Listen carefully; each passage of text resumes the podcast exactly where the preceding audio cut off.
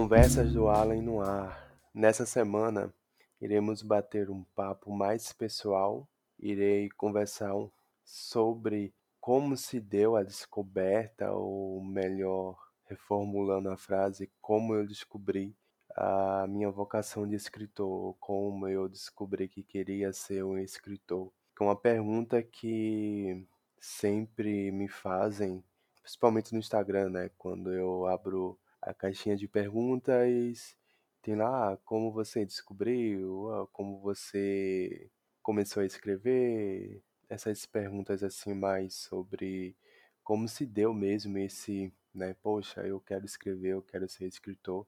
E eu me lembro, me lembro bem de que não me lembro exatamente, né, o dia, o momento exato de como isso surgiu, mas para poder, né, falar sobre, é preciso voltar bem atrás, há uns 10 anos atrás, mais ou menos, porque a minha vida de leitura, ela, ela começou tarde, né? Ela começou, se eu não me engano, aos 14, 15 anos. Consequentemente veio, né, o desejo de escrever também, o, dese- o desejo de me tornar um escritor. Eu comecei a ler ah, na oitava série, até hoje me lembro, né, do livro que era, o título era Hotel Transilvânia, eh, de uma autora brasileira, e a capa era muito bonita, tinha lá a capa, né, e, e, e aquela depois, né, da capa tem aquela folha ali, tinha uma folha vermelha, e na capa tinha um recorte imitando a os dentes de um vampiro, né? Então ficava essa coisa vermelha, a capa era prateada. Então me chamou bem a atenção. Curti o livro. Ah, não me lembro muito bem da premissa, mas era bem assim, juvenil mesmo, de que uma menina viajava com a avó, não sei para onde. No meio dessa viagem, elas paravam, não sei, em um hotel e do nada o Drácula aparecia e ela tinha meio que um baile, algo assim nesse sentido, né? E daí eu peguei Peter Pan para ler, eu lembro, peguei outros e quando eu cheguei aos 15, quando eu estava no já no ensino médio, eu comecei a ler Harry Potter, né? Porque eu gostava muito dos filmes. Eu e meu irmão sempre assistíamos. No ensino médio eu comecei, né, a ler os livros a ler pelo celular, porque naquela época não, os livros não eram muito acessíveis. E daí tinha coisas assim, entre aspas, né, mais importantes para os meus pais comprar e tal, então eles não, meio que não investiam nisso, e até porque aqui na cidade eu moro no interior, né? E livrarias aqui são bem raras hoje em dia, e naquela época, nossa, mas até hoje só existe uma livraria né, tirando sebo, é. E o- os preços eram absurdos, absurdos, então não rolava. Daí o que eu fiz? Eu baixei um aplicativo, isso bem antes, né, do Android, essas coisas, meu celular era um Nokia, ah, só não sei o modelo. Eu baixei um aplicativo, o Wattpad, e lá tinha, né, vários livros disponíveis, e lá eu, eu li O Vendedor de Sonhos, e comecei a ler também, né, Harry Potter e tal. Mas engraçado era que nessas leituras chegava a, a certa parte do livro que meio que cortava. Então, por exemplo, era o capítulo 5 a página, não sei. Então, tava acontecendo alguma coisa quando eu passava, né? Que era assim, a gente tinha que ir passando com, com a tecla, a setinha para baixo, né? E às vezes pulava, tipo, umas duas, três páginas e eu, ué, o que aconteceu? Então, muitas vezes eu ficava sem saber, né, o que acontecia entre ali, esses intervalos, mas lia, enfim. Aí criei um Twitter de fã, né, um Senhor Potter e tal. Então, também foi aí que eu adentrei a esse mundo digital. O Allen, desde aquela época, era cibernético, inter, relações interwebs, e ficava comentando, e fazia amizades, enfim. Eu sei que quando chegou no meu segundo ano, eu terminei de ler a saga, e foi o lançamento do, do último, da última parte, né, das Relíquias da Morte, e já nesse segundo ano, já tinha começado a escrever e eu tinha criado uma página no Facebook chamada Escritor Nacionalmente Desconhecido, que lá eu publicava alguns textos mais pessoais, desabafos. Então era meio que anônimo essa página e algumas pessoas curtiam, se não me engano tinha 200 curtidas na época. E o legal era que as pessoas gostavam, né? E uma senhora aqui de Recife, de Recife, eu acho que ela tinha uns 40 anos, ela sempre me mandava mensagem pelo inbox, né? Ela super me apoiava, então eu posso dizer que minha primeira apoiadora foi essa senhora que eu não me lembro o nome, né? Eu não sei se ela tá viva, não sei. Eu sei que ela, acho que ela conversava pensando que eu tinha mais idade, mas eu só tinha 16 anos e ela dizia, nossa, quando você lançar um livro, eu quero comprar e o que você escreveu. Eu fiquei, como assim? Sabe? Eu só tenho 16 anos, escrever uma coisa que uma pessoa de 40 anos de mais vivida se identifica. Então eu, poxa, então acho que tô no caminho certo. E daí eu, eu, eu parti para a leitura de O Hobbit, do Tolkien, e como sempre, aquela, aquela coisa da mimesis, né? A gente acaba lendo uma coisa que a gente gosta, a gente quer fazer do mesmo jeito, a gente quer imitar, a gente quer ser escritor, a gente quer criar um universo tão incrível quanto e daí, né, eu fui embarcar nessa onda de escrever fantasias, o que não rolou, mas na época eu era totalmente pilhado escrevendo e tal, e enfim, né, e foi, eu acho que foi essa, esse movimento, essa fase aí que me deu mais bagagem, diria, e, e até mesmo desenvoltura e me fez a criar esse hábito de estar sempre, né, correndo aí a escrita para criar novas histórias e tal, mesmo que essas histórias, aquelas histórias do passado fantásticas, não sejam tão boas para o que hoje eu escrevo, né, que é uma linha mais filosófica, existencialista e tal. O meu eu fantástico de o que 10 anos atrás, mais ou menos, mal sonhava. Naquela época eu não, não, não sabia quem era Dostoiévski, não sabia não gostava que, quer dizer, não sabia que eu gostava de Machado de Assis, né? Até o final aí do terceiro ano eu nunca tinha lido Machado, quer dizer, tinha começado a ler por causa do vestibular, mas achei um tédio. Então foi nessa fase aí de eu li o Percy Jackson, Aí o Hobbit, Harry Potter, as Crônicas de Nárnia também entrou aí. Foi aí que também, quando eu descobri que o autor das Crônicas de Nárnia era cristão, e eu não acredito, eu não acredito nisso. Como é que um cristão escreve algo tão bom assim? Eu vivia numa bolha de que, sabe, cristão só podia escrever coisa cristã, bem, sabe? Enfim, eu acho que vocês entendem. E eu fiquei surpreso, né? Tipo, o cristão escrevendo algo que todo mundo ama, é um sucesso e tal. E foi aí, né, que foi realmente meu divisor de águas. Eu comecei a ler Cristianismo Puro e Simples, do Lewis, e com as referências dele eu fui né, atrás do Chesterton e comecei a ler, não entendia nada, mas enfim. E foi nessa mesma época que eu comecei a ler o Dostoiévski também, eu comecei a ler pelo Homem do Subsolo, que é Notas do Subsolo, e eu tive que reler umas três vezes para poder entender, assim, mas já de cara eu, poxa, isso aqui é bem profundo, mesmo não entendendo, mas eu vou continuar a ler. Uma hora eu entendo. Foi aí que eu fui pegando mais gosto por essa literatura mais madura, né, Machado, e consequentemente também minha escrita foi acompanhando esse processo de maturação, né, daí já não queria mais escrever fantasia, eu queria escrever mais romance, sabe, eu queria escrever mais numa pegada assim teológica, por a minha a minha escrita mesmo é bem influenciada pelo Lewis, pelo Machado, pelo Dostoiévski, justamente por causa desse ponto de, de virada, sabe? É isso mesmo que eu quero, é, é nessa linha que eu quero seguir e fui continuando, escrevendo sem pretensão nenhuma, sempre criando histórias, até participei de alguns concursos, mas minha escrita não, é, não era muito boa, era repleta de erros ortográficos, gramáticos, não ortográficos, que eu sabia escrever bem, mas questão gramatical era bem difícil, né? Tipo, eu fui até na questão da coerência, da verossimilhança, então eu viajava muito, às vezes não tinha coesão, ficava uma coisa bem, sabe, tipo, que também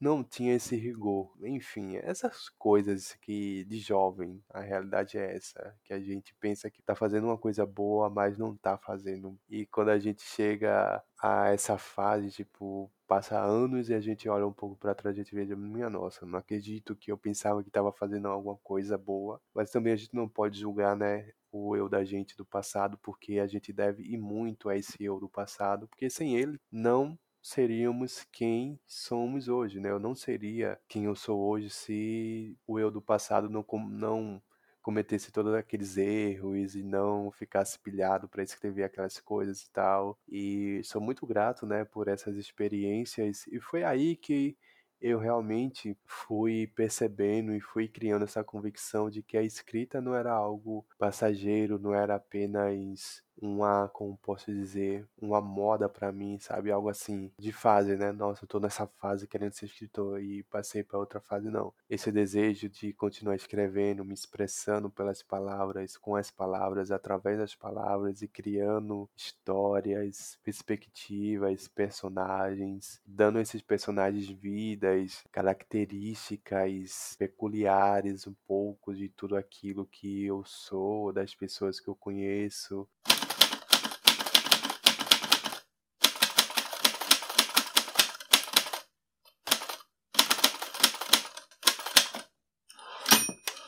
Ter muito disso também, né? Eu posso aqui estar entrando numa fria ou entrando numa situação bem complicada, mas há muito de pessoas que eu conheço em meus personagens fictícios, há muitos traços. Então, situações que eu vivi, histórias que eu escutei, referências. Então, eu, eu, eu vou pegando todos esses detalhes, todas essas características e vou construindo os meus personagens. Não totalmente igual às pessoas reais, mas tendo ali essas características e principalmente isso está muito, muito, muito no meu primeiro conto, assim, da minha fase mais que eu estava seguro de publicar, que é Os Meninos da Rua Carlos, que está disponível na loja Kindle da Amazon, está disponível em, em e-book, né? Então, ali muito de, de meus amigos, de alguns amigos meus, que é um conto que foi inspirado em outro conto chamado O Outono da Inocência, O Corpo, do Stephen King. E aqui entramos também em outra referência para minha escrita, que é o Stephen King. Não sei quando eu comecei a lê-lo, mas acredito que depois de eu ter assistido né, o Stand By Me, o Conta Comigo, que é uma adaptação desse conto, eu fui pesquisar e eu, olha, tem um conto, então eu vou ler. E quando eu li, eu fiquei maravilhado e eu, nossa, isso daria também uma boa história, mas só que no Nordeste, na cidade que eu moro, com algumas situações que eu passei também. Eu fui escrevendo, fui escrevendo, fui escrevendo e acabou dando certo. É basicamente essa a história de como eu descobri que queria ser escritor ou não sei. Essa convicção, ela é, como posso dizer, ambígua ou ela é instável. Eu acho que quem tem essa vocação, quem sabe que tem mesmo essa vocação, nunca vai vai descansar e dizer, já cheguei num estágio de que eu não tenho mais crise de saber se eu sou, se eu quero ser ou se eu não quero ser, porque a cada escrito, a cada texto que a gente escreve, a gente se questiona. Eu me questiono muito de tudo aquilo que eu escrevo. Eu penso que está ruim, eu penso que eu sou uma fraude, eu penso que a escrita não é para mim e que eu tenho que parar com isso e que eu tenho que, sabe, procurar outra coisa, mas eu não consigo, né? Eu não consigo. É como se isso fosse realmente o que me mantém vivo, o que mantém esperançoso se assim eu posso dizer, vai, que me mantém aqui, mesmo com todas as dificuldades e tal. Eu sempre encontro na escrita essa, esse apoio, esse consolo, essa forma de encarar a realidade em toda a sua complexidade. Então, é algo que sempre vai vai entrar em conflito com versões de mim que não são verdadeiras e que querem, sabe, se passar por impostoras e tomar o lugar dessa versão verdadeira. Até porque essa versão verdadeira incomoda, muito, que eu não sou daquele tipo de escritor que escreve coisas tão fáceis, ou assim eu penso, tão fáceis de serem digeridas. A minha escrita tem mais essa pegada mesmo existencialista, sabe? Essa pegada mais assim realista, de que expõe as dores, as angústias. E tem pessoas que não gostam de de serem expostas a este tipo de conteúdo porque elas se sentem incomodadas porque mexem com aquilo que elas não querem pensar muito, sabe? Então, às vezes eu escuto: "Ah, para de, sabe, para de ser melancólico, para de escrever coisa assim, meio triste, escreve coisa alegre, não sei o quê". Beleza, ok. Sua opinião é sua opinião, mas pra mim não vale nada, né. Vou continuar sendo verdadeiro comigo mesmo primeiramente, eu não vou escrever para agradar ninguém. Aqueles que se importam muito em agradar os outros acabam traindo a si mesmos. Eu penso que o verdadeiro escritor, aquele que tem essa vocação, é mais por ele, de ser fiel a ele mesmo, aquilo que ele sente, aquilo que ele é, do que aquele que escreve apenas para os outros. Não no sentido assim, egoísta, eu não tô falando nesse sentido egoísta de: "Nossa, não quero saber o que as pessoas vão vão falar, não sei o quê, eu quero que ninguém leia, não quero que ninguém entenda, se alguém critica, tô nem aí". Não, mas nesse sentido de que, cara, eu coloco tudo, sabe, as minhas vísceras naquilo que eu escrevo. Então, se eu parar de fazer isso e produzir uma literatura, uma escrita fofinha, agradável, bonitinha, não vai ser eu mesmo que que está escrevendo, que vai estar escrevendo aquilo, né. Então por que eu fazer eu vou fazer isso só pra agradar outras pessoas? Tipo, a vida é tão curta, a gente só vive uma vez e a gente ser falso conosco mesmo conosco mesmo, e a gente ser falso com a gente, não né, não rola, não rola. Então eu ainda lido muito com essa questão, né, de que até mesmo amigos dão aquele apoio, mas não é aquele apoio que, sabe, tipo: "Ah, tu escreve bem, não sei o quê", às vezes não se empenha. Esse é outro lado, ou é um lado, que eu ainda não falei de lados, mas esse é um lado que aquele que quer ser escritor, que tem essa vocação, que tá ainda caminhando, vai passar muito por isso e vai e assim é difícil, é desesperador, é triste, mas a gente tem que, né, continuar a escrever porque, né, se for deixar de escrever porque até mesmo os amigos não apoiam, não leem o que a gente escreve, né, tipo, acabei de lançar tô falando muito tipo nesse podcast, não sei o que aconteceu comigo, mas eu lancei recentemente uma novela de horror, de mistério e horror chamada Olhos Ocultos, e vocês podem procurar aí, podem ler e pode avaliar, por favor. Inclusive eu tô participando de de um prêmio, o prêmio Kindle de literatura, só tá disponível em e-book. Eu quando eu contei que eu ia lançar, tipo, muitos: "Ah, que bacana, que coisa boa, eu vou ler e tal". Mas me pergunte quantos leram até agora. É difícil, é difícil, muito difícil, ou você acredita na sua escrita ou você não acredita, porque se você for esperar alguém acreditar na sua escrita, você vai acabar desistindo de tudo. A gente tem que continuar a escrever, a botar pra fora, porque se for até mesmo esse esse sentimento que a gente sente de de de falta de apoio, de decepção, de sabe, tipo, coloca tudo isso numa escrita que vai sair coisa muito boa. Todas essas experiências contribuem, né, para o bem da escrita e para o bem da gente também que é escritor, que somos escritores. E muitos, muitos me perguntam, né, tipo, dicas para escrever,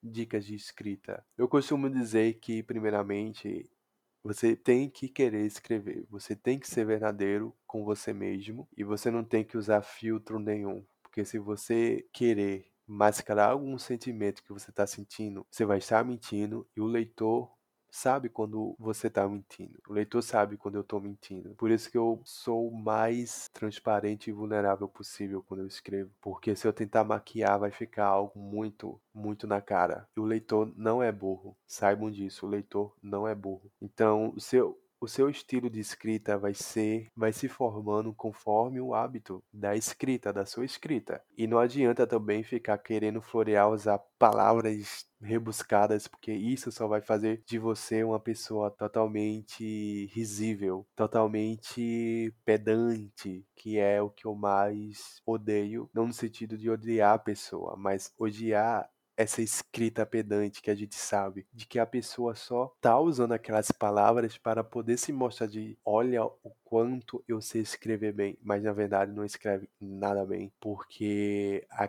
o escritor verdadeiramente bom é aquele que se comunica com o leitor. Se um escritor não se comunica com o leitor, ele não é um bom escritor. Se ele não sabe expressar aquilo que ele sente de forma clara, de forma que o leitor entenda, então ele não é um bom escritor. ele precisa de mais humildade, ele precisa de mais verdade naquilo que ele escreve, sabe? Outra coisa é ler muita ficção, muita, muita ficção. Não tem para onde fugir. Não é ler livro teológico, não é ler livro filosófico, não. Você pode ler esses livros à vontade, você não vai ter uma escrita boa a não ser que seja na área teológica, filosófica. Mas mesmo assim, você ainda vai ter dificuldade de imaginar aquilo que você está querendo passar para o leitor e vai ter essa, essa dificuldade de expressar. Então, leia muita ficção, imite aqueles autores que vocês mais gostam. É pela mimesis, é pela imitação, é pela cópia que você vai desenvolver o seu próprio estilo. Então, a minha, a minha escrita é uma mistura de C.S. Lewis com Machado, com Dostoiévski, com Camus, com Salinger, com o Stephen King. Então, eu vou pegando todas, tentando pegar, extrair essas escritas boas, né? O Érico Veríssimo, Graciliano Ramos, a Raquel de Queiroz. Então, todos esses livros bons que eu leio, tem alguma coisa que sempre vai estar tá ali na minha escrita. Então, a escrita de todos os escritores não é original no sentido de que tudo que ele escreve veio apenas do fundo da alma dele, não. Tem muito ali de, dos autores que ele leu. É uma mistura de todos os autores que ele leu e que se transformou na escrita dele e tem aquela assinatura dele. Como muitos né, dizem que eu já tenho essa, essa assinatura mas é uma mistura de todos os bons escritores que eu leio. Então não tem, não tem muito macete, não tem muita dica secreta ou segredos a serem revelados. Leia muito, escreva muito, imite muito e você vai acabar se encontrando, encontrando o seu traço, né, a sua assinatura, a aquela escrita que, quando as pessoas lerem, vão pensar: poxa, é ele mesmo que está escrevendo, não é outra pessoa, é ele. Então, quando você chegar a esse ponto, você pode ter certeza que está no caminho certo e vai ter que aperfeiçoar mais e mais e mais e mais, porque a gente nunca sabe demais. Quem acha que já sabe demais, de que não precisa se aperfeiçoar mais, é porque está no ofício errado, ou se acostumou, ou está no conformismo, ou não quer crescer. É isso, basicamente, meia hora de podcast, um pouco sobre a minha formação de leitor, sobre como eu descobri como eu queria ser escritor, como eu descobri a vocação de escritor, e algumas dicas aqui para vocês. Eu sei que eu não sou um escritor aclamadíssimo, conhecidíssimo, nem experiente, nem maduro, ao ponto de dizer uma pessoa, você tem que fazer isso, isso, isso. Mas eu tô falando daquilo que eu já passei, da minha experiência, daquilo que me ajudou a, a ter um, uma escrita que se tornou a minha escrita o que me ajudou a ter essa escrita própria. E não é que eu seja original, ninguém vai ser original. Eu sou a soma de tudo aquilo que eu li, a verdade é essa. Minha escrita é a soma de todos os autores que eu li durante a minha vida e durante o resto da minha vida. Os autores que eu ainda vou ler, vou descobrir. Eu sou Allen, obrigado pela companhia e até a nossa próxima conversa.